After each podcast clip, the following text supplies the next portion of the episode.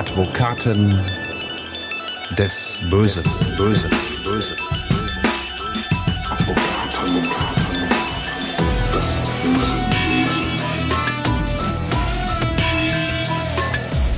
Herzlich willkommen zu Advokaten des Bösen, ein True Crime Podcast, in dem Strafverteidiger ihre eigenen wahren Fälle erzählen. Mein Name ist Simone Danisch, ich bin Journalistin, Radiomoderatorin und True Crime Fan. Und heute, das hier ist eine Spezialakte. Deswegen sitze ich heute mal ausnahmsweise beiden Advokaten des Bösen gegenüber. Sowohl Burkhard Benneken als auch Hans Reinhardt sind hier in unserem Podcaststudio in der umgebauten Aktenkammer. Hallo also an euch beide. Hallo Simone, wir freuen Ja. uns zu diesem Podcast zwischen den Jahren. Ganz ja, genau. super. Simone, prima. Das ist heute eine Spezialakte, denn wir befinden uns zwischen den Jahren, wie man so schön sagt, irgendwo von 2021 auf dem Sprung ins Jahr 22. Und da dachten wir uns, wir sprechen mal heute nicht klassisch über einen Fall von Hans oder Burkhardt, sondern wir quatschen mal ein bisschen so. Und äh, was macht man zum Ende des Jahres ganz gerne? Man blickt natürlich zurück. In unserem Fall blicken wir zurück auf die Welt der Verbrechen. Äh, was war denn da im Jahr 2021 zum Beispiel bei dir besonders, Burkhardt? Ja, also ein äh, ganz besonders auffälliger Vorgang in diesem Jahr waren für mich ganz viele Prozesse unter dem Stichwort EncroChat, äh, wozu wir ja übrigens auch die erste Akte gemacht haben unseres Podcasts ähm, mit einem Fall aus Bremen. Das war aber bei weitem nicht der einzige Fall, sondern es haben sich, äh, darf ich sagen, auch bei Hans und bei mir die Akten getürmt aus diesem Bereich. Das ist wirklich ein Phänomen, das aufgeploppt ist.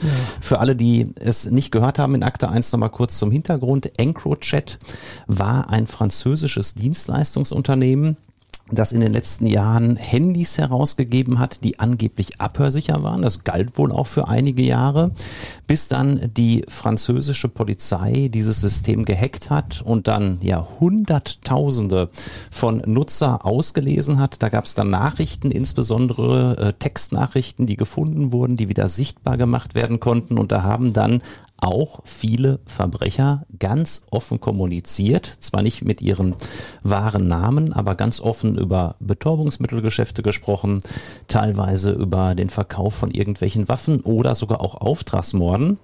Und all das wurde dann wieder sichtbar gemacht und dann hat die französische Polizei nach und nach die Daten, die sie deutschen EncroChat-Nutzern äh, zugeordnet hat, der Generalstaatsanwaltschaft in Frankfurt am Main zugespielt und die hat das dann aufgeteilt auf die einzelnen Staatsanwaltschaften in Deutschland. Und dann ja liefen in ganz Deutschland Verfahren an gegen wahnsinnig viele Beschuldigte.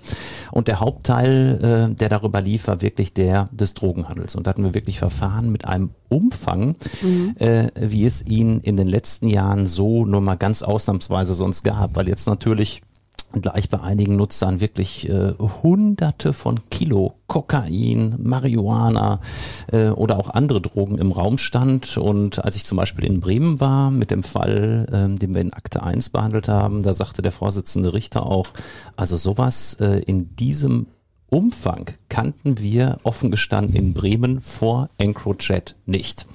Und das ist auch mein Erleben. Ja, es gab sicherlich den einen oder anderen Riesenfall, den wir in den letzten Jahren verteidigt haben. Aber in dieser Häufigkeit, ja, dass solche massiven Betäubungsmittelgeschäfte zur Anklage gelangen, das gab sonst nicht. Und das zeigt natürlich auch eins ganz sicherlich, das darf man sagen, dass das Dunkelfeld der Straftaten ganz sicherlich enorm ist. Und das, was ja auch viele immer vermuten, dass nur so die Spitze des Eisbergs überhaupt den Ermittlungsbehörden bekannt wird, dass da durchaus was dran sein könnte, wenn man jetzt mal so sieht, was da über EncroChat bekannt geworden ist. Ein großes Missverständnis, was ich oft erlebt habe im Zusammenhang mit Diskussionen über EncroChat, ist, dass viele das verwechseln mit einem anderen Dienst.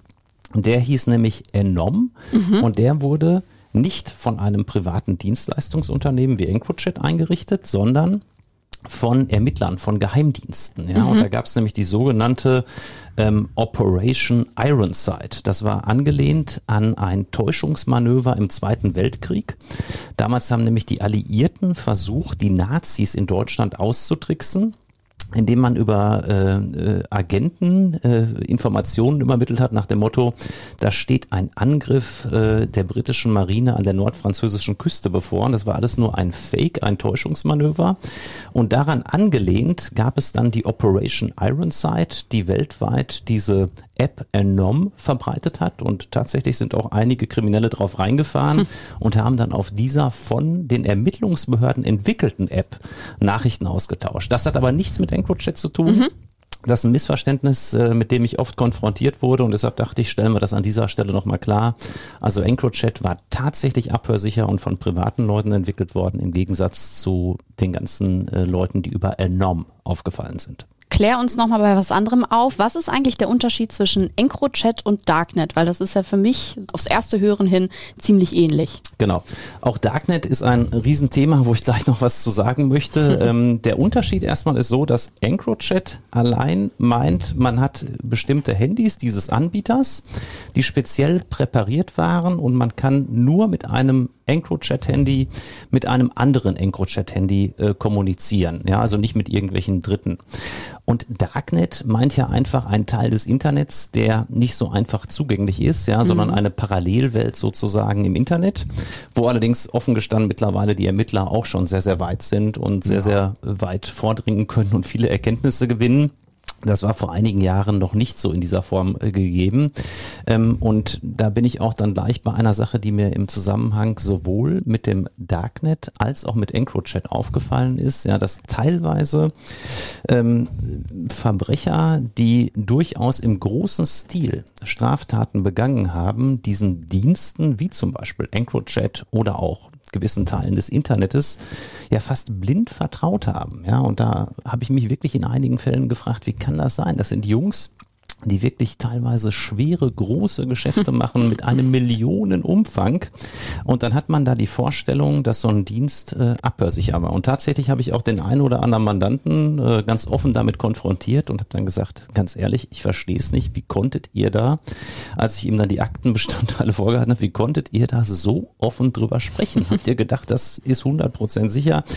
Und es hat sich für mich so ein bisschen herausgestellt, dass es vielleicht auch so ein bisschen, ja, äh, kindliche Naivität durchaus war, so ein bisschen auch der Anreiz durchaus, wir machen da etwas ganz Geheimes und wir geben ja immerhin 1500 Euro für so ein Handy aus. Wir fühlen uns ganz stark und weil die Geschäfte ja auch anfangs liefen, haben viele dann, glaube ich, die Realität aus den Augen verloren und gerade viele EncroChat-Nutzer, das ist mein Eindruck, haben selbst auch vielleicht im gewissen Stil konsumiert, insbesondere Kokain und dann verlierst du ja teilweise auch als Verbrecher den Blick für die Realität und denkst dann schon nach dem Motto, du bist der Größte, du bist der Stärkste, du wirst nie auffallen und alles wird gut gehen und dieser Dienst wird ein Leben lang bestehen bleiben, abhörsicher bleiben. Das haben mir mehrere Mandanten so erzählt. Zu schön, um wahr zu sein ja. eigentlich. Vielleicht ergänzend dazu, mir hatte der EncroChat den äh, Walter White des Ruhrgebiets zugespielt, mhm. also ein Chemiker, der selber also synthetische Drogen hergestellt hat und sich auch natürlich in absoluter Sicherheit wähnte. Und das war dann ein Trugschluss. Und äh, die Polizei in Münster sagte mir, die haben allein in diesem Jahr über 200 Ermittlungsverfahren eingeleitet, nur auf der Grundlage EncroChat. Und zwar große Ermittlungsverfahren. Ja, ich kann mir das vorstellen. Da ist plötzlich so ein Haufen an Daten bei der Polizei und jetzt kann man das erstmal alles schön abarbeiten quasi. Ne? Genau. Ein Trend, Simone, der äh, auch noch anhält, weil wir gerade beim Darknet waren, mhm. ist tatsächlich der Drogenhandel via Internet, also via mhm. Darknet. Da gibt es dann nach wie vor unheimlich viele Seiten, wo alles Mögliche an Betäubungsmitteln angeboten wird, angefangen von Marihuana über diese ganzen chemischen Drogen wie Ecstasy und so weiter bis hin zu Kokain, Heroin. Und das läuft nach wie vor im großen Stil. Ähm, es werden dann äh, Bezahlungen online vorgenommen und es werden dann die Drogen eingepackt und tatsächlich zur Post gebracht und über den normalen Postweg verschickt. Ich habe gerade noch einen größeren Fall in Essen verhandelt, wo sogenannte Spice-Kräutermischungen, so eine Mischung aus Chemie und Natur, war vor Jahren umstritten, ob es legal ist oder nicht. Mittlerweile ist es verboten, im wirklich ganz großen Stil verkauft wurden. Mhm Und ähm, das ist unglaublich, wie viele Abnehmer es da gibt. Ja, übrigens auch ein Zusammenhang, den ich feststellen konnte aus zahlreichen Gesprächen mit Mandanten mit der äh, Corona-Krise, mit der Corona-Pandemie. Mein Eindruck ist, natürlich gibt es dazu keine keine offiziellen Zahlen, aber mein Eindruck ist der, dass äh, in der Corona-Pandemie noch deutlich mehr Betäubungsmittel konsumiert wurden als ohnehin schon. Viele Menschen sind deprimiert, äh, sind viel mehr zu Hause, wollen sich ablenken, wollen wollen teilweise auch einfach irgendwie Zerstreuung bekommen hm. und greifen dann noch viel mehr zu Drogen als in der Vergangenheit. Kann ich mir gut vorstellen. Jetzt haben wir schon über das gesprochen, was für Burkhardt in Sachen Verbrechen in 2021 besonders herausgestochen ist.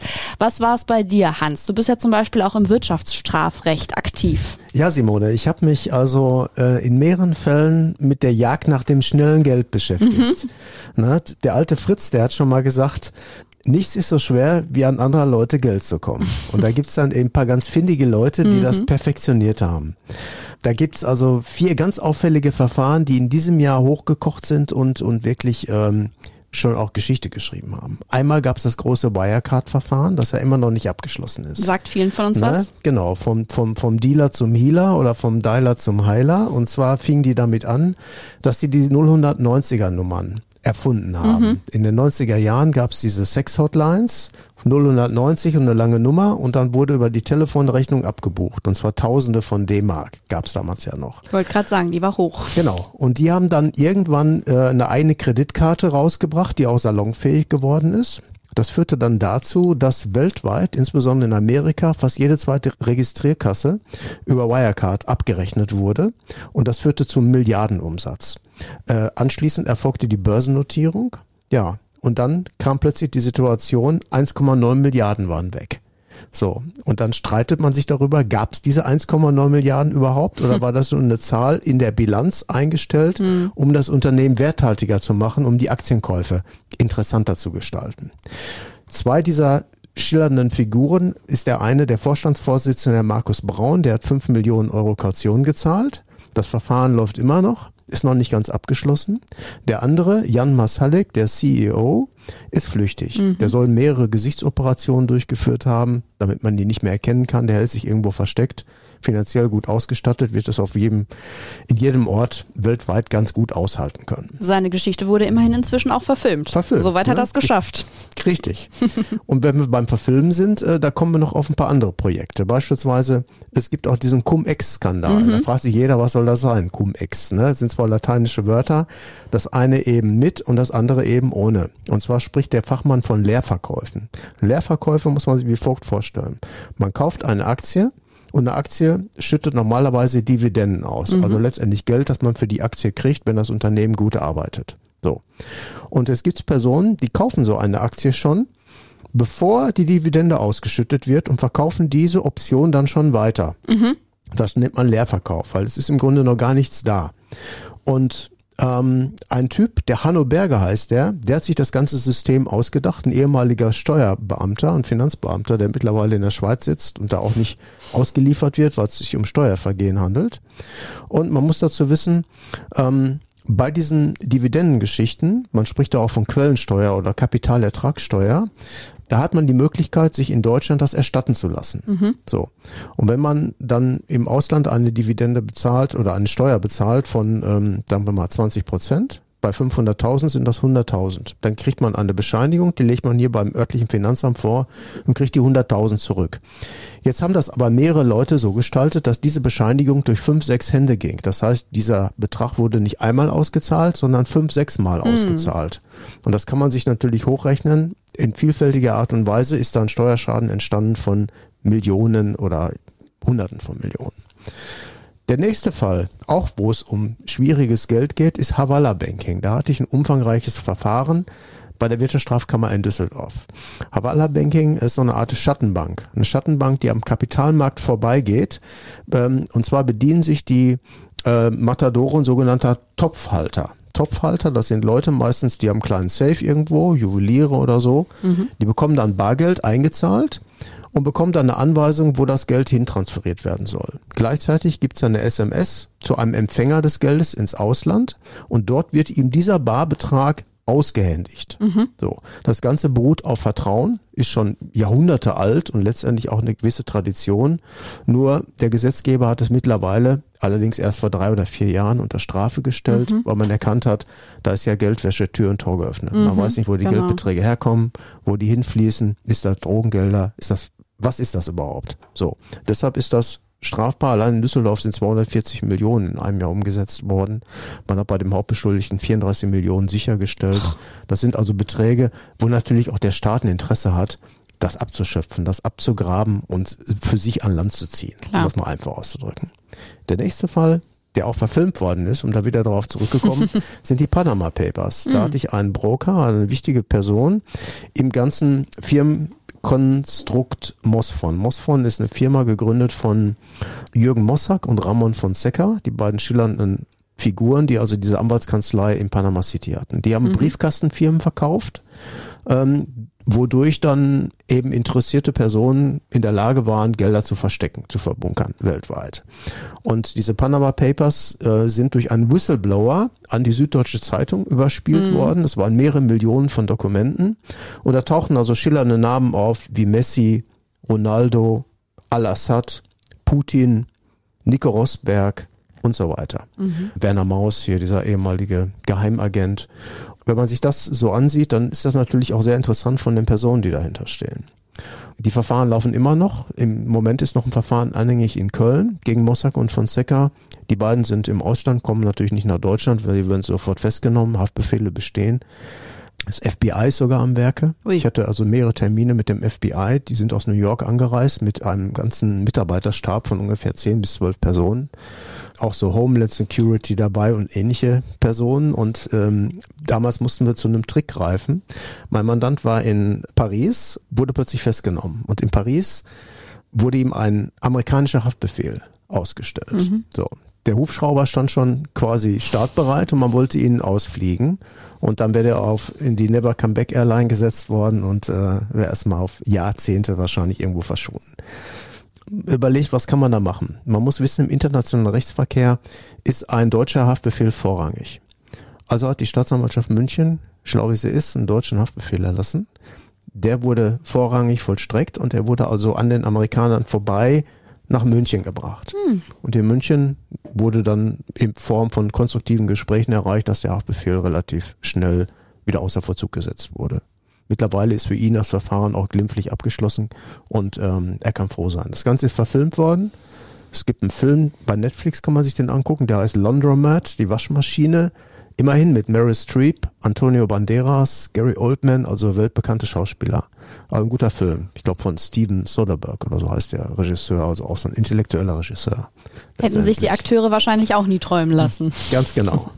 Und der Mandant, glaube ich, Hans, das kann man noch erwähnen, der kann auch aus anderen Gründen froh sein, dass er hier in Deutschland verfolgt wurde, weil er dadurch durch dich verteidigt werden konnte. Er hätte sicherlich auch einen tollen amerikanischen Anwalt gefunden, aber ähm, wenn man das mal sagen darf, die Honorare der amerikanischen Strafverteidiger, die sind wirklich, ähm, ja, ich möchte sagen, fast teilweise abenteuerlich. Abenteuerlich. Ähm, Abenteuerlich. es, es ist schon so, Ja. äh, wir möchten uns nicht beschweren über das, was wir hier verdienen, Simone. Wir sind sicherlich gut honoriert für unsere Arbeit. Das ist gar Nein, keine nein, Frage. nein, ich kann es nur, nur ganz kurz, in diesem konkreten Fall zur Erklärung, da ja auch in Amerika ein Strafverfahren läuft, auch in, in, in Panama ein Verfahren läuft und und und, musste er auch einen amerikanischen Anwalt haben. Der amerikanische Anwalt ist hierher gekommen, hat sich eine Woche Deutschland angeguckt, war eigentlich für ihn wenig zu tun, wollte sich nur mal so erkundigen, war dann bei einigen Gesprächen mit dem FBI dabei. Das kostete dem Mandanten eine sechsstellige Summe. Oh. Da musste der erstmal tief durchatmen. Und der Anwalt hatte einen schönen Urlaub. Ja, und da, und, da, und da lachen wir heute noch drüber. Und dann ist er morgen zu spät gekommen. Da kam der zwei Stunden später mit einer McDonald-Tüte unterm Arm in die Vernehmung und all solche Kuriositäten. Alle Klischees erfüllt. Ja. Und abseits von den für uns normales, etwas abstrakten Wirtschaftskriminalfällen hattest du aber in diesem Jahr auch einen der härtesten Mordfälle deiner Strafverteidigerkarriere zu verhandeln, ne? ja, das stimmt. Und zwar, es ging um den Fall des Dominik S. aus Mahl. Das war also ein junger Mann, der hatte Probleme mit dem Internet. Und zwar hat er sich äh, in so einem Internetspiel vertieft. Awaken Live heißt das, wo man eine bestimmte Rolle annimmt. Das Ganze wird aber noch kombiniert bei ihm mit so einem, mit so einem Gewaltspiel Ragnar der Wikinger. Und äh, Ragnar der Wikinger forderte immer Opfer und immer Bestätigungen, er gab dann Befehle und das Ganze verselbstständigte sich dann bei ihm und er empfing dann sogenannte Befehle, er müsste unbedingt Personen töten und dem Ragnar Opfer darbringen. Ja, das führte dann sogar einmal dazu, dass er mit dem Messer abends äh, vor dem Schlafzimmer seiner eigenen Eltern stand. Die Mutter wachte irgendwie auf und ging zur Toilette und dadurch ist er dann nochmal in sein Zimmer zurückgegangen, hat davon abgelassen. Mhm. Also ganz schlimm. Und was die eigentliche Tat, für die er dann jetzt endlich auch zur Verantwortung gezogen worden ist, ausmacht, das passierte am 9. November des vergangenen Jahres. Da kreuzten sich drei Leben mit katastrophalen Folgen. Einmal eine Mutter im Alter von 27 Jahren wurde von ihm mit über 40 Messerstichen, ich glaube es waren 41 Messerstichen, getötet. Mhm. Ein kleiner Junge, nämlich der Sohn der Mutter, war auch noch im Schlafzimmer, nebenan im, im, im Kinderzimmer. Äh, auf den ist auch eingestochen worden. Der hat überlebt, ist aber natürlich durch die Tat sein Leben lang gezeichnet. Mhm. Und der Täter selbst, der eine geistige Behinderung hat, der wird nie wieder rauskommen. Der ist etwas schizophren, weil er eben bestimmte Rollen glaubt, dass da wirklich Befehlsgeber hinter ihm stehen. Autismus hat er, das heißt, er ist ähm, nicht in der Lage zu reflektieren. Von daher eine ganz katastrophale Entwicklung, die das Ganze genommen hat. Weltweit ist darüber auch berichtet worden, beispielsweise in, in England diese berühmte Zeitung Sun, wahrscheinlich ähnlich wie die Bildzeitung in Deutschland, auch eine sehr hohe Auflage, hat darüber auch berichtet, ne, hat ihn also als, als Maniac bezeichnet, wie der eben der kleine Junge, ne, da, da schreiben die, ne, a boy four year old cries out for mommy after video game, obsessed neighbor stabbed her to death because of voices told him to. Ne? Also durch die Stimmen hat er eben die Befehle bekommen, sie umzubringen. Äh, das ist ein Fall, ähm, den kann man eigentlich nicht, nicht jedes Jahr verteidigen. Mhm. Das nimmt einen persönlich auch extrem mit. Man sieht ja die Bilder, man hat die, die betroffenen Personen immer vor sich und auch die Eltern des Täters, die ja auch aus der Spur sind, die sagen, unser Sohn, wie konnte das geschehen? Haben wir vielleicht was falsch gemacht in der Erziehung? Was war da? Aber hat damit alles nichts zu tun. Es ist einfach eine völlige Fehlentwicklung, ein Defekt in seinem Kopf. Und wie das entstanden ist, kann man einfach nicht ergründen. Er ist in der Psychiatrie jetzt, da wird Mhm. er auch lange bleiben. Vielleicht bleibt er auch ewig da, das weiß man nicht. Na, man hat ihn dort auch mittlerweile schon wieder absondern müssen, aufgrund irgendwelcher Vorkommnisse. Also eine schwere Situation für alle Beteiligten. Insbesondere wahrscheinlich eben für den kleinen zurückgebliebenen Jungen, der keine Mutter mehr hat. Der Vater hatte sich auch getrennt von der Frau einige Jahre davor, ist also komplett alleine. Ja, Katastrophe. Traurige Geschichte. Werden wir vielleicht auch nochmal irgendwann bei uns im Podcast nochmal in aller Tiefe besprechen. So, aber jetzt werden wir aber auch mal wieder ein bisschen weniger düster. Und ein weiteres Highlight aus diesem Jahr ist ja wohl hoffentlich auch unser Podcast hier. Der ist ja schließlich auch erst ganz frisch in diesem Jahr gestartet und damit ganz eng verbunden ist ja auch euer gemeinsames Buch, das ihr geschrieben habt und das auch in 2021 erschienen ist. Das wollen wir natürlich auch gerne nochmal an dieser Stelle erwähnen. Inside Strafverteidigung, Advokaten des Bösen heißt es, ist im Benevento Verlag erschienen. Genau. Und die Resonanz, Simone, die ist wirklich sehr erfreulich. Ja. Ich habe ja, Ja. im Vorfeld auch schon fünf andere Bücher geschrieben. Das ist mein sechstes Buch, das erste, das ich mit Hans zusammengeschrieben habe. Und ich muss ehrlich sagen, ähm, das Feedback war noch nie so, so enorm positiv äh, wie bei diesem Buch. Ein eigenes Hörbuch ist dazu erschienen. Genau, also für viele, die gerne dann im Auto auch lieber hören, anstatt zu Hause zu lesen, gibt's jetzt auch das Hörbuch. Und ähm, ja, wir haben wirklich sehr, sehr viel positives Feedback, weil wir, äh, glaube ich, eins gemacht haben, das war auch unser Anspruch, wir haben authentisch geschrieben. Wir haben uns ausschließlich an unseren eigenen Fällen orientiert, an unseren Prinzipien haben nichts schön geredet, sondern, äh, wie ich finde, Klartext gesprochen, haben die Fälle ähm, sehr bunt gemischt aus allen möglichen Bereichen. Das hat viele, viele angesprochen. Viele fanden auch toll, dass wir zum Beispiel Teile unserer Strategien auch in Anführungszeichen preisgegeben verraten Ja. haben in diesem Buch. Dass wir da nicht drumherum geredet haben, so nach dem Motto, das machen wir irgendwie und äh, mehr sagen wir dazu nicht, sondern wir haben ja wirklich ganz klar mehrere Strategien genannt und die auch erläutert. Ähm, und ich finde das aber einfach auch wichtig, weil äh, ich dann von ganz vielen Lesern als Feedback bekommen habe, dass man das so vorher nicht gesehen hat. Und was ich immer wieder gehört habe, ist, dass äh, die rechtsstaatlichen Grundsätze, die wir betont haben, in Teilen der medialen Berichterstattung ja völlig vernachlässigt werden. Ja, da werden dann oftmals, nicht nur in den Boulevardmedien, sondern oftmals werden äh, äh, ja, Schlachtzahlen in den Vordergrund gestellt, die große Meldung äh, darüber, dass jemand angeblich schuldig ist, äh, zum Beispiel aus dem Bereich der Clankriminalität, die zählt dann viel mehr als äh, alles andere und deshalb entsteht ja auch äh, in Teilen der Kriminalität ein falsches Bild. Das Genau. muss man ja mal sagen. Und man muss auch dazu sagen, man kann das Buch auch durchaus als Literatur bezeichnen, denn ähm, es ist einerseits geschrieben im Prosastil, im Romanstil, also diese einzelnen Kapitel eignen sie durchaus auch als Spannungserzeuger, aber sind alle wahr.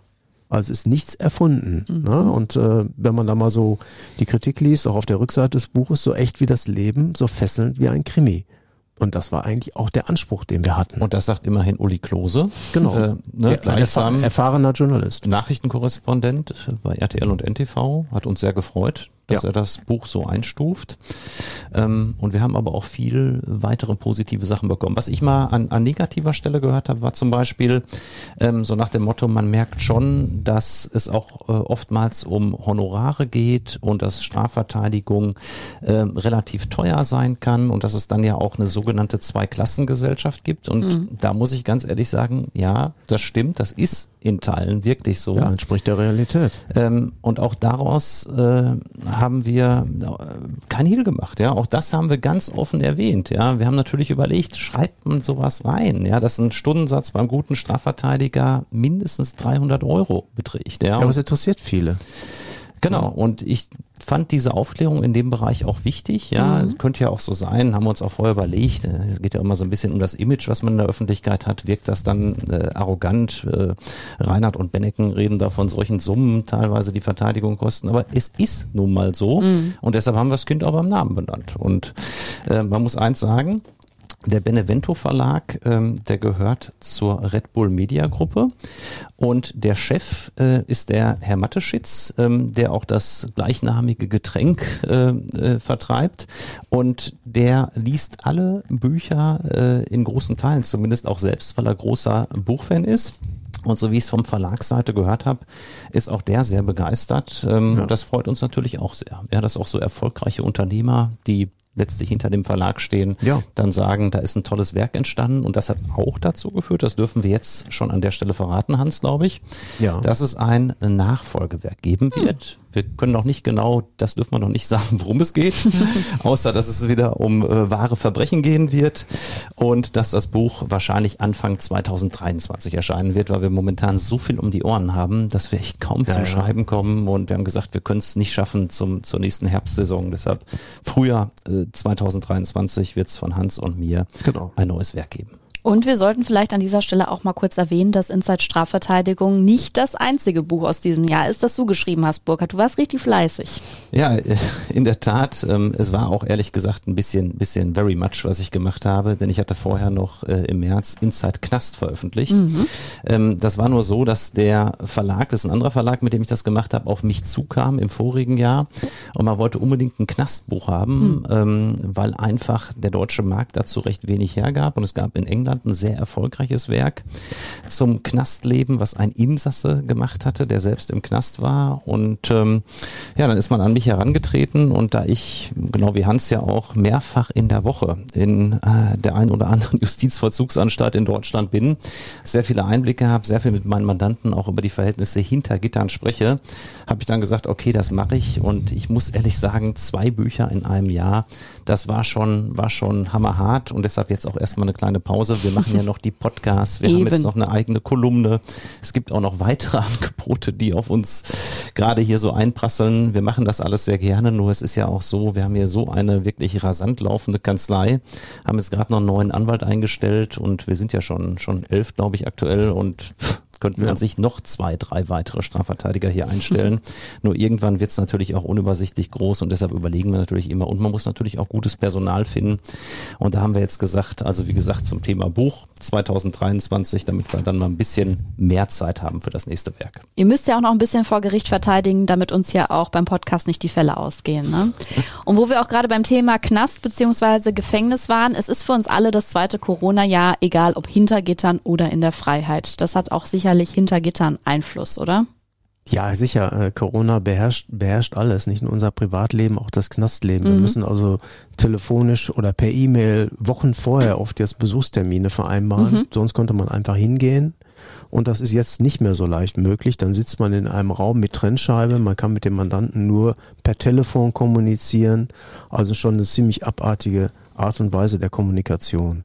Und bei der Justiz, äh, da hatte ich gestern so ein eigenartiges Erlebnis. Da bin ich in Wuppertal. Wir haben bis mittags verhandelt und dann ging es um die Frage, das Verfahren einzustellen gegen Arbeitsauflage. Fanden alle prima, nur der Angeklagte nicht. Der sagte nämlich, ich kann gar nicht arbeiten, ich habe keine Impfung.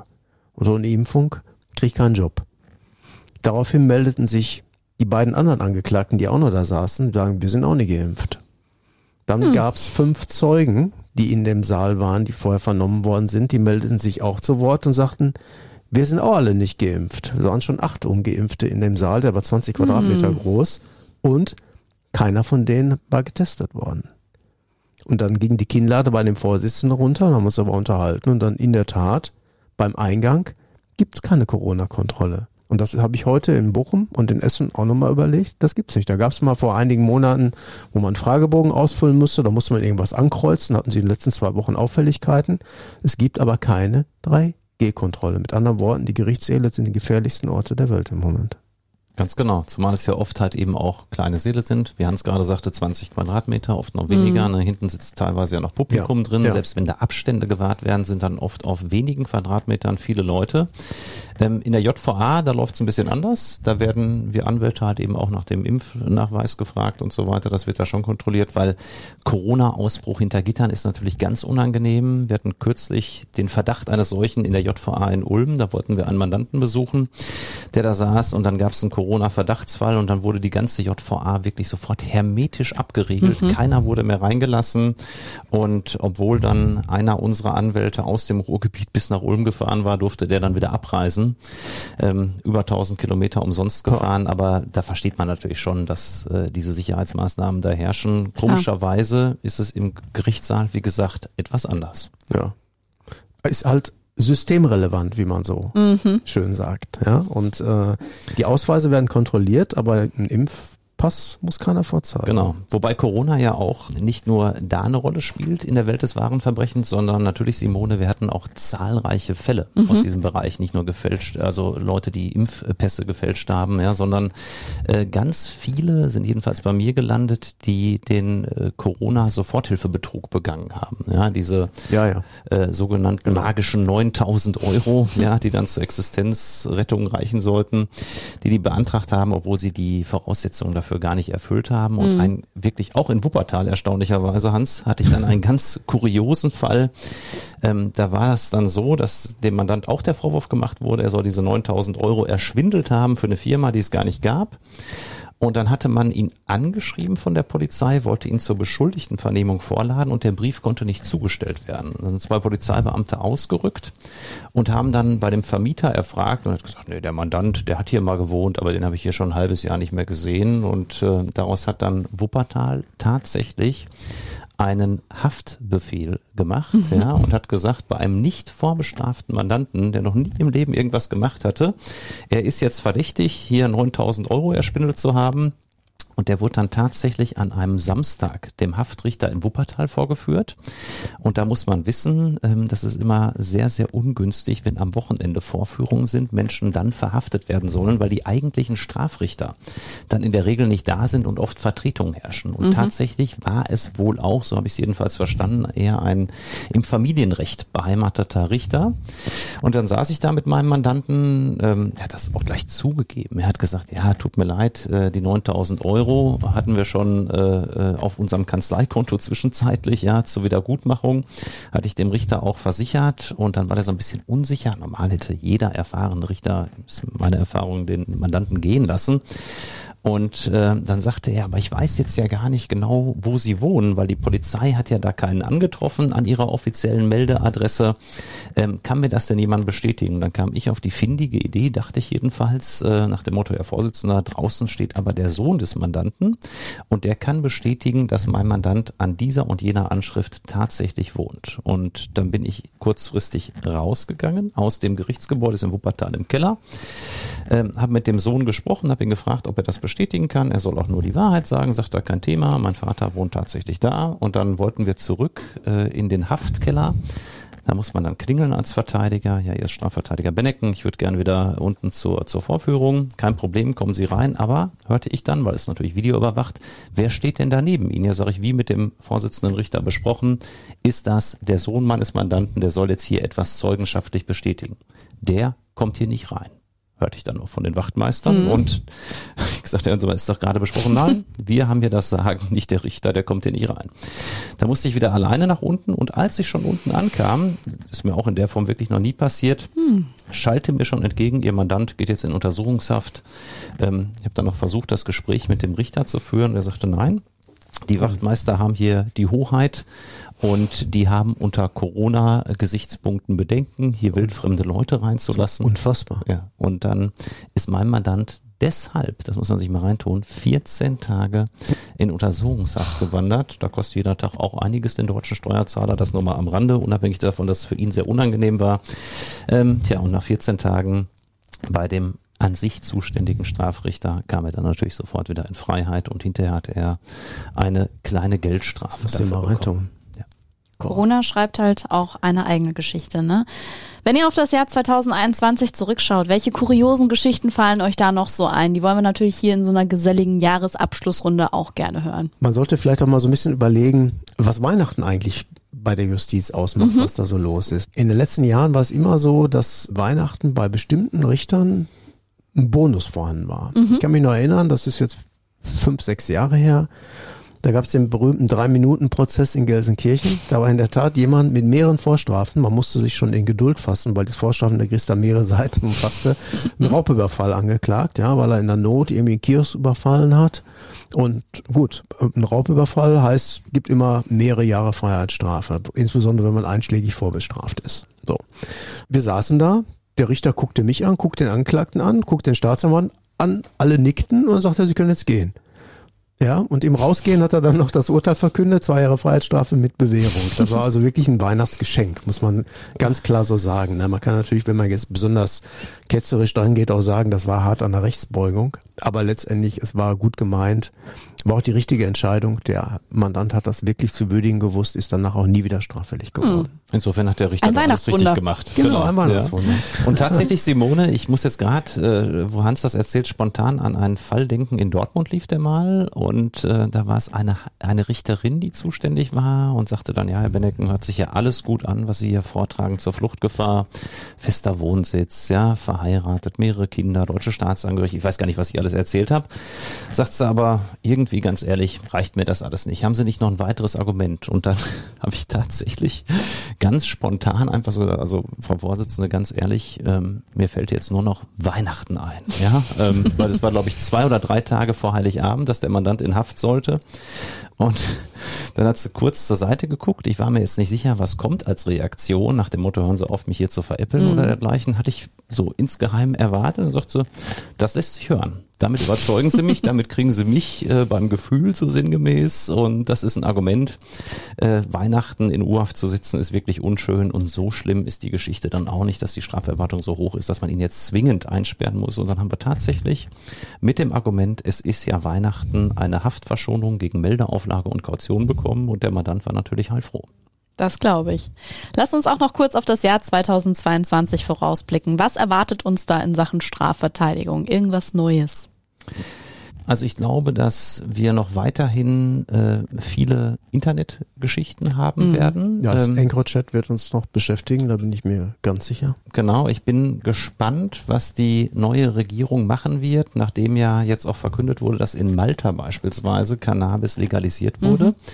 Sicherlich auch ein großes Thema für uns Strafverteidiger. Ich persönlich bin ja, wobei ich ausdrücklich immer sage, wie gefährlich auch insbesondere Haze ist, also dieses hochkonzentrierte Marihuana. Ich bin ja ein Befürworter der Legalisierung und glaube einfach, dass man viele Anreize zur Strafbarkeit nehmen würde, viele illegale Sümpfe auflösen könnte, ja, wenn man das kontrolliert macht mit Marihuana in vernünftigen Abgabestellen, in vernünftiger Dosierung, was auch besonders rein ist, ja, wo dann nicht irgendein Quatsch zugemischt ist, glaube ich, kann man damit schon Teile der Kriminalität in den Griff bekommen. Natürlich nicht alles, das ist auch gar keine Frage. Es wird immer Kriminalität geben. Aber die Legalisierung der weichen Droge ist ein probates Mittel zur Kriminalitätsbekämpfung, weil da wird ja den Großdealern komplett der Boden entzogen. Muss man ja auch mal so ganz klar sehen.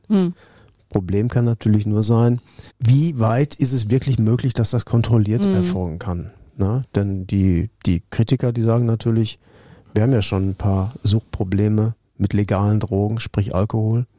Und da brauchen wir nicht noch ein zweites, das vielleicht in ähnlicher Form da durchschlägt. Also ist eine Frage, wie es dem Staat gelingt, sowas kontrolliert zu handhaben. Absolut, aber ich finde schon, ähm, zum Beispiel in Holland haben wir ja auch diese Labore für die auch härteren Drogen, ja, zum Beispiel diese ganzen chemischen Sachen, wo du als Konsument ja überhaupt gar nicht weißt, was da irgendein Verrückter in Anführungszeichen in seinem Labor mal wieder reingemischt hat, was ja teilweise dann auch im Extremfall sogar lebensbedrohlich äh, werden kann. Und ich finde es schon gut, ja, dass man, dass man sowas hier auch in Deutschland mal diskutiert, auch diese Untersuchungsstellen, dass wirklich Konsumenten mit ihren Drogen in solche äh, Zentren gehen können und dann sagen können, ist das reines Zeug oder nicht? Ich finde, das sollte man wirklich mal diskutieren. Das ist einer der Punkte. Wir machen ja sehr viel Betäubungsmittelstrafrecht, der da meines Erachtens sehr diskutabel ist Ja. und jetzt vielleicht durch die neue Regierung äh, mal etwas mehr aufs Tablett kommt. Und die chemische Droge als Pendant ist natürlich eigentlich die gefährlichere, weil wie du vorhin auch schon gesagt hast, bei chemischen Drogen weiß man nicht genau, was ist drin. Und die findigen Tüftler haben ja deshalb immer wieder neue chemische Drogen erfunden, weil man ja irgendwann erkannt hat, ich muss eine Droge nur so gestalten, dass die Ingredienzien nicht unter das Betäubungsmittelgesetz fallen. Und schon ist diese Droge legal, obwohl sie vielleicht tödlich ist. So. Und der Gesetzgeber reagiert dann relativ spät, stellt dann diese neue Droge auch wieder unter Strafe. Ja, und Walter White macht eins, er findet wieder eine neue Droge, er mischt das wieder ein bisschen anders und zack ist es wieder Genau. da. Und zack, hast du wieder einen Mandanten. Wo wir auch noch sind bei, bei möglichen Gesetzesänderungen, Simone. Äh, die deutsche äh, Strafverhandlung, der deutsche Strafprozess ist ja öffentlich. Das meint aber, dass im Prinzip jeder Beliebige hinten im Publikum sitzen können muss und sich das anhören darf. Was es ja in Deutschland nicht gibt, anders als beispielsweise in den USA, ist die Live-Übertragung im Fernsehen. Court TV nennt Ja, sich ja. das in den USA. Ja, und das wird ja von einigen so belächelt nach dem Motto, alles Quatsch und so, und dann werden die Angeklagten zu Objekten und so weiter. Ja, ähm, ich finde, man sollte das schon mal durchaus diskutieren. Wir haben es ja jetzt bei unserem Buch auch gesehen, ja, wenn man wirklich mal Wahrheiten schildert, ja, wenn es wirklich so wie in unserem Buch geschrieben ist, wie wir es jedenfalls wahrnehmen, ähm, dann werden Menschen aufgeklärt über Hintergründe. Und ich glaube, wenn Menschen auch Strafprozesse am Fernseher verfolgen würden, natürlich unter Schutz der Rechte des Angeklagten, der Zeugen, der Opfer, ne, ist gar keine Frage, da muss man drüber diskutieren, wie so etwas zu bewerkstelligen wäre, ähm, dann glaube ich, könnten viele Menschen ein noch ganz anderes Bild bekommen und wären auch in ihren Urteilen, insbesondere über Angeklagte, äh, äh, nicht so wie bisher. Ich glaube, dass da eine veränderte Sichtweise, eine veränderte Wahrnehmung stattfindet. Ich merke das oft mal schon mal, wenn irgendwie eine Referendarin, Student oder auch irgendwie ein Freund oder eine Freundin von mir mit zu Gericht kommt, dann sagen die mir, Mensch Burkhardt, so hatten wir uns das gar nicht vorgestellt. Ja, als ich vorher gehört habe, was deinem Mandanten vorgeworfen wird, habe ich den ganz anders einsortiert und teilweise merkt man dann auch, dass Zeugen lügen, dass Vorwürfe gar nicht stimmen, ja, oder dass es, wenn Vorwürfe berechtigt sind, dass es dafür auch Gründe gibt. Und deshalb habe ich das erwähnt, Simone, wäre für mich auch ein Aspekt, den man vielleicht jetzt mal mit der neuen Regierung anstrengen könnte. Vielleicht machen Hans und ich das mal mit einer Kolumne, wo man die Ja, Vor- und ich- Nachteile mal auf, Ich, aufzählt. es sind aber auch entsprechende Gesetzgebungsvorhaben in der Mache. Ja, also es wird in der Tat in Ausschüssen diskutiert. Und seit einigen Jahren, ich glaube, es ist drei Jahre her, bei der letzten StPO-Reform ist ja die Videovernehmung ins Gesetz eingeführt worden. Mhm. Die ist zwingend erforderlich bei Tötungsdelikten. Wenn also es um Mord oder Totschlag geht, so ordnet die StPO an, wenn ein Beschuldigter sich einlässt, dass das mit einer Kamera festzuhalten ist. Da kann dieser lebendige Prozess in die Hauptverhandlung übertragen werden und jeder kann sich dann davon überzeugen und ein eigenes Bild machen. Frage ist, wie kann man das Ganze umgehen? Tja, indem man einfach nichts sagt. Ne? Der letztendlich der Faustschlag der Verteidigung, Nemo tenetur, schweigen Sie lieber. Genau, der goldene Rat. Ja, Schweigen ist ja das stärkste Schwert eines jeden Beschuldigten. Ja. Und das, was an sich, das auch nochmal für alle euch da draußen, falls ihr jemals in den Verdacht geratet, eine Straftat angeblich begangen zu haben, bitte, das ist das, was wir euch mitgeben, immer schweigen. Erst mit einem professionellen Strafverteidiger sprechen und dann entscheiden, und das sollte man auch erst nach erfolgter Akteneinsicht tun, ob man sich äußert oder nicht. Alles andere spielt nur der Polizei, nur der Staatsanwaltschaft Genau. in die Karten und die lachen sich heimlich hinter verschlossener Türe über dich kaputt, wenn du dich um Kopf und Kragen das, redest. Das Einzige, was man sagen darf, ist ein Wort und eine Zahl, nämlich den Namen des Anwaltes und seine Telefonnummer. Aber sowas passiert natürlich nicht den Leuten, die unseren Podcast hören. Und wenn wir auf das Jahr 2021 zurückblicken, wollen wir uns natürlich auch bei allen bedanken, die unseren Podcast in diesem Jahr angehört haben, die uns unterstützt haben und alles verfolgen. Vielen Dank an dieser Stelle. Wir machen natürlich in 2022 weiter mit vielen spannenden neuen Folgen. Die gehen euch beide auch sowieso erstmal nicht aus, die spannenden Fälle, oder? Nein, ich sag weiterhin unbedingt reinhören. Genau, und wir hatten Simone, um das mal zu sagen, als wir über den Podcast ursprünglich gesprochen haben, haben der Hans und ich mal ein paar Fälle grob skizziert. Wir kamen, glaube ich, auf 300. Wenn wir zwei Folgen pro Monat machen, kannst du dir ausrechnen, dass wir die nächsten gut zehn Jahre sehr gutes Programm hier Ja, haben. Und es ja. kommt ja jeden Tag etwas Spannendes Neues rein, was wir Eben. auch so ein bisschen in letzter Zeit verstärkt bei Instagram zeigen, weil viele Menschen uns einfach angeschrieben haben, Mensch, das ist so interessant, was ihr da jeden Tag äh, mitbekommt. Äh, postet doch gerne mal ein bisschen hier und da mehr. Ähm, wenn das mit unserer Schweigepflicht vereinbar ist, machen wir das gerne. Wir fragen jeden Mandanten natürlich vorher und halten euch da auch gerne auf unserem Instagram-Channel Advokaten des Bösen informiert. Genau, und wir können euch jetzt schon versprechen, Advokaten des Bösen ist in 14 Tagen wieder zurück. Dann bringt Burkhard mir einen Fall mit und ihr könnt uns dann übrigens sehr gerne auch bis dahin weiter auf Instagram folgen. Burkhard hat's ja gerade gesagt, Advokaten unterstrich des unterstrich Bösen, so heißen wir da. Wir freuen uns auf jeden Fall auf das Jahr 2022 mit euch und mit diesem Podcast. Guten Rutsch und bis dahin, tschüss ihr beiden. Ciao. Tschüss Simone und euch und dir Simone alles Gute fürs kommende Jahr. Genau. Guten Start in 2022. Advokaten.